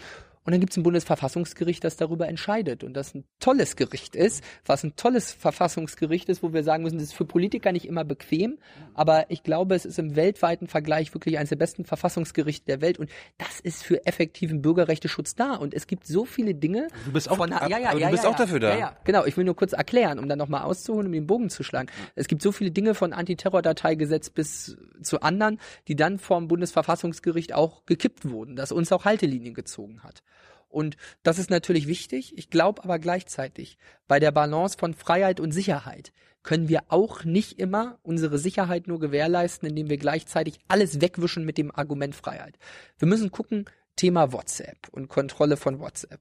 Ja, das ist mein Lieblingsbeispiel. Da wurde lange gesagt, na, ist doch verrückt und äh, der gläserne Bürger und so weiter. Äh, ja, naja, ich glaube per se erstmal, vielleicht habe ich dann ein anderes Staatsverständnis, aber ich glaube zumindest, dass ich die paar wenigen Nachrichtendienstbeamten, die wir haben, da brauchen wir auch mehr, aber die paar wenigen, die wir haben, glaube ich, die interessieren sich eigentlich äh, seltenst dafür, welche Nachricht ich irgendwie äh, heute Abend an wen auch immer schicke. So, Ob sie, ob, ob, genau. Aber, ob sie die Nachrichten jetzt lesen, ist eine andere Frage. Die werden ja gespeichert. naja, so und die Frage ist, deswegen will ich es ja erklären, wofür speichert man die und was sind denn die Voraussetzungen? Wir haben in Deutschland einen Richtervorbehalt für solche Dinge. Also es gibt einen vollen und einen tollen Rechtsstaat, den wir haben, der dann überprüft, ja, äh, ist das jetzt hier, ist der Philipp Amthor jetzt ein Gefährder und macht das jetzt Sinn, dass man diese oder jenen Daten von ihm kontrolliert? Vielleicht. Und darum gucken wir mal. Ja, und wenn das, wenn sie es falsch gemacht haben, kann ich dagegen Rechtsschutz suchen. So. Und deswegen, ich will aber WhatsApp habe ich als Beispiel deswegen gewählt. Weil da war das auch so einfach, immer zu sagen, ja, und die persönliche Freiheit und das geht ja alles gar nicht. Aber schauen wir uns mal den internationalen Terrorismus an. Der interessiert sich nicht so toll für unsere Bürgerrechte, wie wir das tun. Wenn wir sagen, wir können irgendwie Festnetz überwachen, dann ist das gut. Und dann sagen die Terroristen, aber ist doch toll, Festnetz überwachen sie, dann telefonieren wir per Mobilfunk. Dann sagen wir, wir können Mobilfunk überwachen und sagen die, okay, WhatsApp Audio Call, super Sache, machen wir das halt. Aber- aber da- so, da- und das du- du- heißt, wir du- sind du- dann immer fünf Schritte zurück. Ja, aber du, du, hast es gerade selbst erklärt. Also die nutzen einfach, ähm, die wollen am Ende uns terrorisieren und unsere Rechte einschränken. Die wollen, dass wir unsere eigene Freiheiten einschränken. Und dann machen sie einen. Der, also der, der internationale Terrorismus, natürlich wollen die unsere Freiheiten beschränken, aber das ist nicht das Und- Kernanliegen. und das machen wir nein, selbst. Nein, nein, Das machen wir das ist ja Quatsch. Das Kernanliegen, beispielsweise vom IS und von anderen, ist unsere westliche Lebensart zu zerstören. das und nicht irgendwie, ja doch nicht, indem wir, also diese, nein, ich für diese Freiheitseinschränkungen, es gibt in Deutschland keinen vernünftigen Fall, wo man dagegen nicht Rechtsschutz suchen kann. Das ist es, was ich immer sage. Wir müssen da auch einfach ein solides Grundvertrauen zum Staat auch haben. Und ich habe keine Lust auf den gläsernen Bürger. Das will auch niemand in der CDU. Aber WhatsApp ist okay. Ja, natürlich müssen wir das an den Stellen auch machen. Weil am Ende wird uns doch jeder fragen, was seid ihr denn für ein Staat? Wie schützt ihr uns denn? Wenn es irgendwie möglich ist, dass sich Terroristen in Deutschland einfach über WhatsApp verabreden. Wir müssen sehen, beim Thema Überwachung machen wir uns, wenn wir zu schwache Nachrichtendienste haben, auch völlig abhängig von anderen Staaten. Wenn wir da mal in die Geschichte gucken der letzten Jahre, sehen wir oft, dass für Terroranschläge, die wir Gott sei Dank auch verhindert haben, oder für Zellen, die wir ausgehoben haben, die Informationen eben nicht von deutschen Diensten kamen, sondern von ausländischen Partnern. Hm. Und das ist eben auch die Frage. Da muss man auch sagen, äh, da dürfen wir auch nicht zu weit zurückstehen, sondern da müssen wir auch gucken, das spielt auch einfach eine Rolle, dass wir da einen globalen und vernünftigen Standard haben. Hm. Und nochmal, genauso wenig wie Politiker morgens aufstehen, um irgendwie Bürger zu ärgern, sind auch Nachrichtendienste, die äh, gehen nicht morgens ins Büro, um irgendwie dein oder mein Privatleben zu terrorisieren. Gut, anders gefragt, hättest du der Vorratsdatenspeicherung zugestimmt? Ja, ich finde, die Vorratsdatenspeicherung ist ein enorm wichtiges Instrument. Und ich sage nochmal, das Wichtige bei der Vorratsdatenspeicherung ist der Richtervorbehalt. Und wir müssen natürlich über Speicher. Alles, über alles sollte gespeichert werden. Anlasslos. Ja, aber an diese Daten kommt dann keiner ran. Ja, und? Aber sie sind ja trotzdem gespeichert worden. Ja, und es gibt, es gibt ja Fristen sozusagen und die Frage ist immer, das reine Speichern. Das ist ja die Frage. Inwieweit belastet das reine Speichern? Das ist Überwachung schon. Aber äh, es rezipiert ja keiner. Und das, das, Das, eigentlich das, weißt du, das weißt du doch nicht. Am Ende ist da die Frage, hat man so ein Unvertrauen in den Staat? Ich glaube nicht. Ich glaube, ja, und am Ende, man kann das alles kontrollieren, den Überwachungszugriff. Gerichtsfest kann man das kontrollieren. Und das ist auch einfach so ein Thema Rechtsstaat, wo man sagen muss, der starke Staat, der kann nicht davon leben, wenn wir uns zu sehr selbst beschneiden. Aber Bürgerrechte sind ja ein wichtiges Thema. Deswegen, man macht das ja alles. Im Grunde ist das auch Kern von, von äh, Rechtswissenschaft, ja, die ist oft einfach auch dazu da, die Freiheit des Einzelnen zu schützen. Das machen wir auch. Und ich sitze jetzt auch nicht im Bundestag, um mir die ganze Zeit zu überlegen, wie man Bürgerrechte beschränkt. Und ich mache das auch nicht aus der Perspektive, irgendwessen Bürgerrechte zu beschränken, sondern aus der Perspektive, unsere Sicherheit zu schützen. Du hast den Verfassungsschutzbericht angesprochen. Äh, wenn man da reinguckt, liest man nie was von NSA und der NSA-Überwachung. Kennst du an, dass die Amerikaner uns hier ausspielen? Der Kern von Auslandsnachrichtendiensten ist gegenseitige Überwachung und Auslandsaktivitäten. Auch der BND unterhält Residenturen im Ausland. Das ist klar, das ist der Job eines Auslandsnachrichtendienstes. Das muss man erstmal am Ausgangspunkt sagen. Aber der BND überwacht nicht die ganzen Amerikaner. Richtig. Und die Frage ist natürlich bei solchen Instrumenten, wo setzt man da Grenzen? Die kann man setzen, muss man auch setzen. Und gerade im Verhältnis NSA äh, haben wir natürlich auch gesehen, dass da nicht alles glücklich war. Und das haben wir aber auch deutlich gemacht. Und das sind auch weitere Verhandlungspunkte, aber auch nochmal, es ist auch eine Staatswohlfrage, dass wir sagen, wir brechen jetzt nicht komplett die Beziehung zu amerikanischen Diensten ab, weil die brauchen wir einfach, sonst dafür, dafür sind unsere Nachrichtendienste zu schwach. Und wir können nur dann als starker Staat agieren, wenn wir auch sagen, wir sind da auf Augenhöhe. Und deswegen, wir sind auch ein Stück weit, das gehört zur Ehrlichkeit dazu, auf ausländische Dienste angewiesen. Und wenn man dann sagt, man will sich von NSA und anderen äh, unabhängig machen, dann geht das am besten, indem man unsere Nachrichtendienste stärkt. Sagst du mit Absicht Nachrichtendienst statt Geheimdienst? Ja, das hat ganz, also ich, das ist auch ein Stück meiner Promotion das Thema. Und wir haben in Deutschland keine Geheimdienste, sondern wir haben nur Nachrichtendienste. Ja, doch, na klar, gibt keinen Wissenschaftler, der das anders sieht. Hm? Gibt keinen Rechtswissenschaftler, der das anders sieht. Der Unterschied ist, was ist der Begriff? Nachrichtendienste sind eben dazu da, Nachrichten zu sammeln. Geheimdienste sind dazu da, Aktivitäten im Geheimen und sonst was zu machen. Die haben weitere Das macht, die, macht der BND nicht. der BND, es gibt, es gibt ein BND-Gesetz. Es Ja. gibt ein BND-Gesetz, in dem ganz klar umrissen ist, was der BND darf und was er nicht darf. Und es gibt ein Gesetz über das Bundesamt für Verfassungsschutz, wo geregelt ist, was er darf und was er nicht darf. Und ich, Und ich, es, beide Behörden haben in Deutschland keine polizeilichen Aufgaben. Und wir haben in Deutschland eine Trennung von Polizei und Nachrichtendiensten, historisch schon bedingt. Und insoweit, da gibt's auch genug Entscheidungen, Plutoniumschmuggel, ist dieser eine Fall, der mal vom Bundesverfassungsgericht entschieden wurde. Da gibt's genug Entscheidungen, wo man sagt, da gibt's diese Trennungslinie und der Staat hat im Übrigen auch nichts davon, wenn er die überschreiten würde, weil irgendwie polizeiliches Handeln des BND ist per se rechtswidrig, gab's nicht, gibt's nicht. Aber wer, wer erfährt, was der BND und der Verfassungsschutz macht? Oder ist es geheim? Nee, dafür sind hier Abgeordnete da. Dürfen die, da, dürfen die darüber reden? Die Frage ist aber, ob es da Kontrolle gibt. Natürlich gibt's Kon es gibt das parlamentarische Kontrollgremium. Dürf, dürfen die uns als Bürger äh, sagen, was sie erfahren haben? Im Geheimdienstkontrollausschuss. Teilweise. Also es gibt, ja, natürlich. Also das parlamentarische Kontrollgremium ist erstmal ein, ein tolles Instrument, dass man sagt, die Nachrichtendienste werden nicht irgendwie sich selbst überlassen und werden nicht von der Regierung kontrolliert, sondern werden vom Parlament kontrolliert und auch ganz ausdrücklich auch von der Opposition, also vom gesamten Bundestag. Und natürlich dürfen die ganzen Themen, die dort angesprochen werden, sind auch Teil der politischen Auseinandersetzung. Und es gibt aber natürlich auch Geheimschutz. Und die Frage ist immer, dieser Geheimschutz ist kein Selbstzweck. Jede Geheimschutzauflage ist ihrerseits wieder, kann rechtlich angegriffen werden. Also es ist möglich, wenn ich sage, dieser oder jener Bericht ist eine Verschlusssache, dann kann ich als Oppositionspolitiker auch sagen, gegen diese Auflage, dass es eine Verschlusssache ist, ziehe ich vors Gericht. Und dann wird das Gericht entscheiden, ist es richtig oder ist es nicht richtig. Und deswegen, wir haben am Ende das, was sich wirklich auf einen sogenannten Arkanbereich reduziert, wo keiner drüber sprechen kann. Das sind wirklich die Dinge, die staatswohlgefährdend sind und das ist ganz, ganz wenig. Also Und- doch, doch Geheimdienst.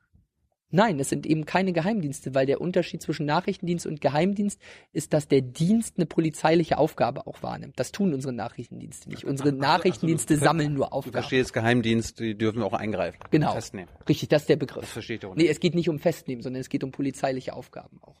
Ähm, sondern ach, du, du meinst sozusagen, dass es noch Dinge gibt, die ganz geheim gehalten sind. Ja, da gibt's aber in, in, auf der ganzen Welt keinen Fall, wo es Ich anders rede ist. jetzt hier nicht von Gestapo, ne? Das ist Genau. Es gibt aber, es gibt aber auf der ganzen Welt, aber ne, der Unterschied ist zum Beispiel, es gibt andere Dienste, wenn man zum Beispiel schaut nach Israel, wo die auch repressive Maßnahmen ergreifen können. die CIA darf in Amerika ja auch niemanden festnehmen. Genau, da kann man drüber nachdenken, die haben aber auch, da sind jetzt zwei Details, die haben auch Zugriffs- und Eingriffsmöglichkeiten, noch andere. Genau. Und äh, es ist aber trotzdem, das Thema ist am Ende, das funktioniert nur so, und ein Staat funktioniert nur so, indem er vielleicht ein letztes Reservat hat an Geheimnissen. Ein kleines letztes Reservat muss es vielleicht geben, da kann man lang drüber streiten, aber es gibt keinen Staat auf der Welt, der es anders macht. Und am Ende funktioniert das nur so, wir haben dieses Geheimnis ja nicht vor, vor dem Bürger an, sondern es ist ein Geheimnis, das wir deswegen haben gegenüber anderen Staaten. Darum geht's. Und das hat ein Sicherheitsinteresse. Ähm, werd doch Mitglied im PKR, also in diesem parlamentarischen Kontrollausschuss. Oh, Das geht nicht so ganz einfach. Da gibt's in der CDU ein Senioritätsprinzip. Und man muss natürlich erstmal gucken, wie sich das so alles sondiert. Aber ist natürlich klar, ich habe besondere Interessen an der Innen- und Sicherheitspolitik und da schauen wir mal, was die Ausschüsse bringen. Also frischer Wind. Wenn ich Komm. mir, wenn ich mir also einen, einen Wunsch, den ich immer äußere, wenn man mich fragt, dann ist es natürlich so, dass ich schon gerne im Innenausschuss mitarbeiten würde. Ob und wie das möglich ist, werden wir dann sehen, wie sich das alles so sortiert. Aber ich glaube, das sind schon die wichtigen Themen Innenrecht, dass wir gucken, dass wir als starker Staat auch dastehen, aber gleichzeitig uns auch um die Bürgerrechte kümmern. Das heißt, du wirst unser Bürgerrecht verteidigen, wenn du in den Innenausschuss kommst. Ja, natürlich. Wir machen, ich sage das nochmal zum Selbstzweck. Kein CDU-Innenpolitiker wacht morgens auf, um Bürgerrechte zu beschneiden, sondern für uns ist das Wichtige, Sicherheit und Freiheit abzuwägen. Und das kann man nicht immer ausschließlich zugunsten der Freiheit auflösen. Philipp, wir müssen zum Schluss kommen. Ich würde nur mal ganz kurz ein paar Themen, äh, brauchst du ein, bist vielleicht ein bisschen kürzer antworten. Okay. Äh, was unsere jungen Leute immer wieder interessiert, bedingungsloses Grundeinkommen. Was hältst du davon? Es gibt ja auch in der CDU einige, die das für eine gute Idee halten. Bist du einer davon? Naja, eben, ich muss ehrlich sagen, das ist nicht das Thema, was bei mir groß auf der Agenda stand, mit dem ich mich jetzt bis ins Letzte beschäftigt habe. Ich sehe auch Schwierigkeiten dabei. Ich sehe auch volkswirtschaftlich einfach Schwierigkeiten. Es gibt dazu unterschiedliche Meinungen, über die man diskutieren kann. Bist Am du, Ende, bist du ich offen finde- dafür? Ich bin für Diskussionen immer offen. Ich bin ja sozusagen nicht mit ideologischen Scheuklappen geboren. Und ich habe zwar vorhin gesagt, man wechselt seine Meinung jetzt nicht all, jede Woche, aber ich nehme für mich auch nicht in Anspruch, dass ich der klügste Typ auf Erden bin und alles weiß. Deswegen kann man, muss man Dinge immer wieder auf den Prüfstand stellen. Und klar ist, dass wir beim Thema Sozialversicherung natürlich erheblichen Nachholbedarf haben. Ich glaube allerdings nicht, dass das bedingungslose Grundeinkommen jetzt alle Probleme löst. Eine Sache tut's allerdings, was mir ganz sympathisch ist, wo wir dringend mal ran müssen, es baut Verwaltungsaufwand ab. Und wir haben sicherlich bei, beim Thema Sozialversicherung einen viel zu großen Wasserkopf. Wir haben eine sehr komplizierte Bürokratie und wir haben beim Thema Steuern, beim Thema Sozialversicherung so viele kleine Verästelungen und dieser ganze, äh, ja, dieses Bürokratiemonster, das uns da verfolgt, das ist was, äh, wo wir was machen müssen. Ähm, aber ansonsten bedingungsloses Grundeinkommen hat da Licht und Schatten, aber bin ich bereit, darüber zu diskutieren, wie über jedes Thema, weil ich sage ja jetzt nicht, das steht jetzt nicht im Programm der CDU, deswegen ist es Quatsch, sondern da müsste man drüber diskutieren, gibt es viele Einzelfragen. Könntest du von Hartz IV leben? Sechs Monate? Wenn ich es müsste, klar. Bist du dafür, Hartz IV abzuschaffen? Zugunsten von was? Also, ich, äh, oder Hartz IV zu erhöhen, deutlich zu erhöhen, Ahnung, auf 800 Euro, also auf lebenswürdige. nein. Ähm, Nein. Du, naja, wir müssen eins sehen. Wir müssen volkswirtschaftlich vorankommen. Und ich sehe vor allem eins, das ist ein echtes Gerechtigkeitsproblem. Wenn du bei mir im Wahlkreis mal unterwegs bist, und das habe ich ganz oft gehört, beklagen die Leute sich beim Thema Gerechtigkeit vor allem auch im Verhältnis zu Hartz-IV-Empfängern. Ich sehe das teilweise. Wir haben Leute bei mir im Wahlkreis, die arbeiten hart 40 Stunden die Woche. Und die haben dann mit Mindestlohn ein geringes Einkommen, das knapp über dem von Hartz IV ist. Und gleichzeitig haben sie dann Nachbarn, die sagen irgendwie, bist du denn verrückt, hier noch so eine Arbeit zu machen, dafür bin ich mir viel zu schade. Und die haben dann fast dasselbe, obwohl sie nicht arbeiten. Und das ist ein großes Problem. Also Und- Mindestlohn erhöhen. Nein, ich glaube, erstens ist das keine politische Aufgabe, Löhne müssen steigen, aber das ist nicht die Aufgabe von Politik, sondern wir müssen Rahmenbedingungen setzen. Und der Mindestlohn ist erstens keine politische Geschichte, sondern ist das ist ein reiner Überbietungswettbewerb. Wenn wir jetzt anfangen, wer bietet mehr, äh, da kann man nur verlieren, dann, nee, das fun so funktioniert es. Meinetwegen, ich kann auch sagen, 25 Euro Mindestlohn, habe ich kein Problem mit. Wenn der allerdings so gestaltet wird, wie wir, wie wir uns das mal vorgestellt haben oder wie die Idee dahinter ist, dass man sagt, das handeln dann unabhängig die Tarifpartner miteinander aus. Müssen wir sozusagen ja Gerechtigkeit unter den Tarifpartnern stärken, aber am Ende äh, die Politik sollte beim Thema Löhne irgendwie eher Schiedsrichter sein und mal sagen, das geht nicht, aber jetzt nicht der Mittelstürmer, der immer sagt, ich diktiere jetzt die staatliche Lohnpolitik. So, das geht nicht. Ja. Und hinzu kommt noch, äh, beim Thema Hartz IV ist das natürlich was, was mich ganz doll bewegt. Wir müssen da den, den Abstand einfach auch äh, verändern. Es kann nicht sein, dass sich einige dann noch in die soziale Hängematte liegen. Das haben wir teilweise. Viel, oft gibt es schlimme Schicksale. Aber wir müssen einfach schauen, wie gehen wir um wirklich, wie schaffen wir es wirklich, staatliche Leistungen an die zu bringen, die nicht mehr arbeiten können. Da geht's wirklich mal um den Dachdecker mit Ende 50, um da geht's um viele, die, die psychisch anstrengend, körperlich anstrengend lang gearbeitet haben, viele, die vielleicht nachvollziehbare Vermittlungshindernisse haben. Die müssen auch unterstützt werden vom Staat. Aber das geht nur. Und das geht nur dann besser, wenn wir es wirklich hinkriegen, dass diejenigen, die keinen Bock haben auf Arbeiten, dass wir das rausfiltern. Und das gibt's noch. Das kann nicht sein. Wie, wie filtert man das heraus? Also, anders gefragt, du bist, du bist also weiterhin für die Sanktionsmöglichkeiten bei Ja. Hartz IV. Genau. Und es ist sogar so, ich, das ist auch in der CDU keine Mehrheitsmeinung, aber ich höre das immer wieder, auch sehr viel Verständnis bei den Leuten, zum Beispiel für das Thema Bürgerarbeit.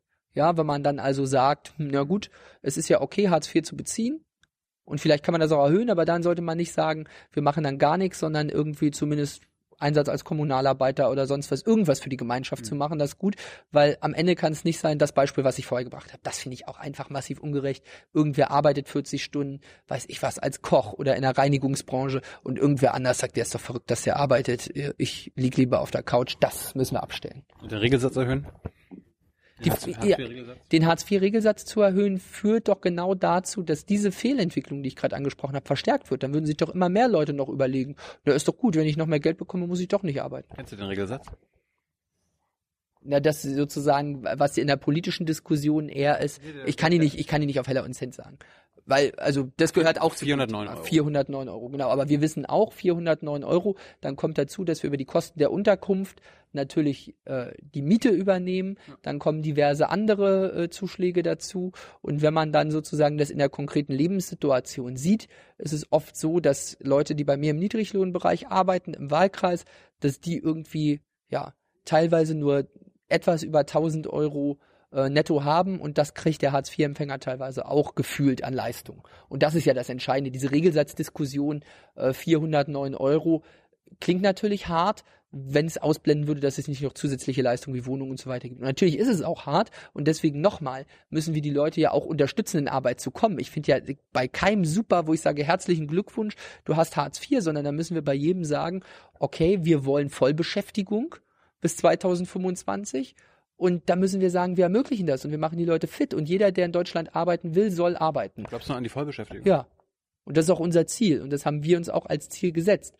Und ich habe das einfach, ich erlebe immer wieder, wenn ich bei mir unterwegs bin im Wahlkreis, bei den Unternehmen, die Leute suchen händeringend Arbeitskräfte. Und die suchen oft nur Leute, die motiviert sind und die arbeiten wollen. Und die sagen schon, ob jetzt ausgebildet oder nicht, wir machen die Leute da fit. Und das ist es, was wir brauchen. Wir müssen deswegen, dass das, was ich vorher gesagt habe mit der Sockelarbeitslosigkeit, Ja. wir müssen dann gucken, dass diejenigen, die nicht mehr integrierbar sind in den Arbeitsmarkt, dass wir denen ehrlich sagen, okay, für euch finden wir jetzt eine Lösung.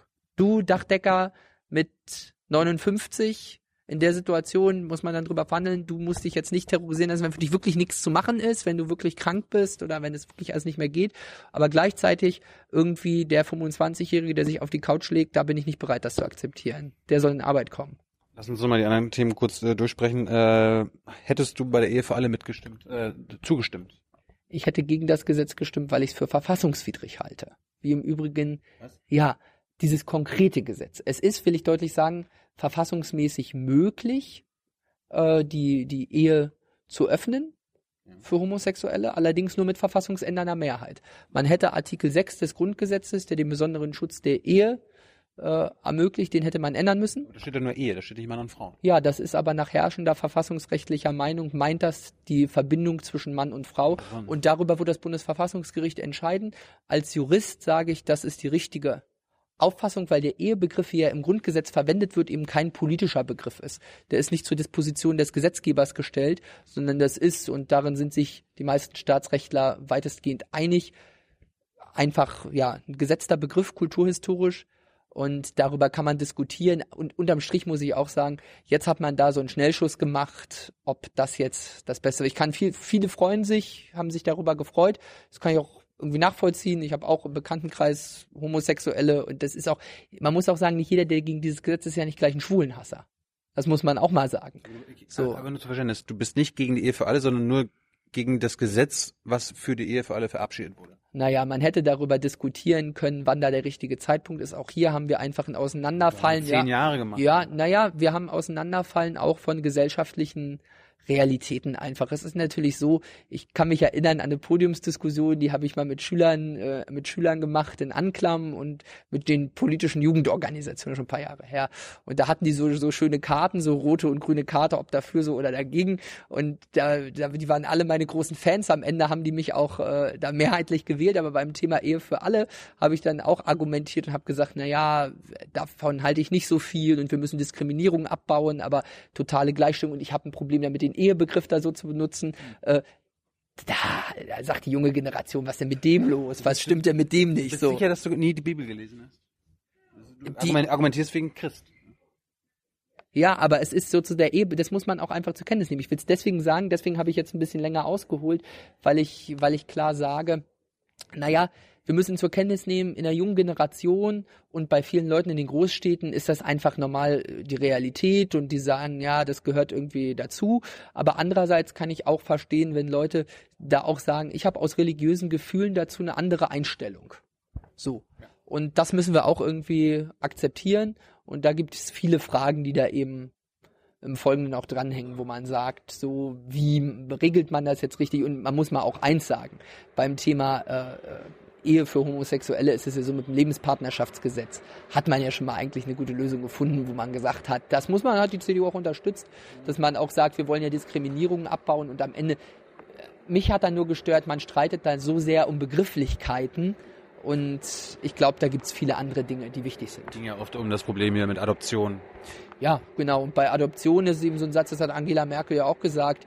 Es ist natürlich so, Nein, Angela Merkel hat, hat doch einen ganz anderen Satz gesagt jetzt noch. Und das ist so, hat sie bei sich im Wahlkreis, hat sie ja ein lesbisches Pärchen mal kennengelernt, die irgendwie ja mehrere äh, Adoptivkinder hatten und die gesagt haben, ja, wir finden die CDU super und unseren Adoptivkindern geht's gut. Und das ist ja auch so, dass es nicht per se, die Kinder brauchen erstmal Liebe und die wachsen ja nicht per se deswegen da schlechter auf und da gibt es unterschiedliche Situationen. Deswegen ist Adoptionsrecht natürlich ein Thema, über das man diskutieren kann, isoliert. Äh, aber hier hat man ja einfach alles in einen Guss geworfen und so einen Schnellschuss gemacht und im Übrigen verfassungswidrig, wie gesagt. Da muss man dann nochmal diskutieren, ob es im Bundestag dann eine Zweidrittelmehrheit dafür gibt, wird man dann noch sehen. So. Hey Leute, Jung und Naiv gibt es ja nur durch eure Unterstützung. Ihr könnt uns per PayPal unterstützen oder per Banküberweisung, wie ihr wollt. Ab 20 Euro werdet ihr Produzenten im Abspann einer jeden Folge und einer jeden Regierungspressekonferenz. Danke vorab. Und ich denke mal, in den nächsten vier Jahren werden wir uns öfter sehen. Darum äh, belassen wir es mal hierbei. Eine Frage habe ich aber noch. Ich meine, du warst acht Jahre alt, als, als Merkel Kanzlerin ja. wurde. Du hast ja quasi in deinem ganzen Erwachsenenwerden nie eine andere Kanzlerin erlebt. Findest du, das ist das ein gutes Verständnis von unserer Demokratie, dass sich bei uns hier unsere Regierungschefin also dass die sich nicht weg, wegbewegt. Ja, ich meine, in Amerika alle acht Jahre, alle vier Jahre wird dann neu gewählt. Da haben ja die Leute so gewählt, ne? Die Leute wollen ja Angela Merkel als Bundeskanzlerin, ich auch, und die wollten nicht Martin Schulz. Aber du könntest ja sagen, ich bin für eine Amtszeitbegrenzung das entscheidet doch der Wähler. Und wenn, wenn die Leute und gesagt Du auch, du ja, könntest das als Abgeordneter Ja, nee, nee, aber ich, ich finde es doch viel besser. Ehe ich das festlege, können die Leute doch entscheiden. Und wenn die Leute gesagt hätten, nach acht Jahren Angela Merkel, das geht nur alles gar nicht mehr, dann hätten sie sie abgewählt. Und das haben sie aber nicht, weil sie eine gute Bundeskanzlerin ist. Hm. Und im Übrigen kommt auch dazu Amtszeitbegrenzung. Klar, es ist sicherlich gut, wenn man sozusagen Politik nicht bis zum bitteren Ende macht und wenn man keine Kraft und Ideen mehr hat, dann sollte man es auch lassen. Ich sage das für mich ja auch, wenn ich irgendwann für mich sehe, ich habe jetzt hier nicht mehr den Elan, den ich heute habe und ich habe irgendwie keine Vision mehr und der Idealismus ist weg, dann würde ich sagen, ich mache lieber was anderes. Aber am Ende fragt man sich doch als Politiker, wie kann man das voranbringen? Glaube ich nicht, dass man das auf Zeiten klar festlegen sollte, weil man braucht auch am Ende Erfahrung. Ist auch gut, dass man so jung sozusagen dann, so wie ich jetzt im Bundestag anfängt, da kann man auch ein bisschen anfangen, weil egal wie alt man ist, am Ende dieses Geschäft muss man auch ein bisschen kennenlernen und da ist so, braucht man auch mal eine Legislatur für. Findest du es gesund für eine Demokratie, dass wir jetzt am Ende 16 Jahre die gleiche Kanzlerin haben? Ja, ich finde Angela Merkel jetzt nicht demokratieschädlich, sondern, hm? nee, überhaupt nicht, sondern ich finde, sie ist eine beliebte Kanzlerin, die Zustimmung der Leute hat und das finde ich in Ordnung. Und wir werden dann gucken, wie man sich da aufstellt. Und deswegen am Ende, äh, was demokratisch ist und was nicht, entscheidet ja immer noch der Wähler. Und der hat ja irgendwie Angela Merkel mit dollen Zustimmungswerten gewählt. Wunderbar. Und dich auch. Ja. Mit, äh, wie, wie, wie war dein Endergebnis? Also jetzt in deinem Wahlkreis? Wie, wie, ist, wie war mein Endergebnis? Ich glaube 31,8. Ich weiß, ich, ich, 31 und ein bisschen. Mit Vorsprung? Ja, mit Vorsprung. 8 Prozent vor der AfD. Über 10.000 Stimmen vor der AfD. Und das war auch wichtig. Viele haben Kopf-an-Kopf-Rennen äh, prognostiziert. Das blieb Gott sei Dank aus, aber das blieb auch deswegen aus, weil ich mich halt, glaube ich, klar auch eingesetzt habe und weil wir auch in Vorpommern gesagt haben und in Mecklenburg, wir wollen da was voranbringen und da bin ich auch froh drüber und da habe ich jetzt einiges zu tun. Das sehe ich auch so. Super. Vielen Dank, danke für deine Vielen Zeit. Dank. Ciao, ciao, ciao, ciao. ciao.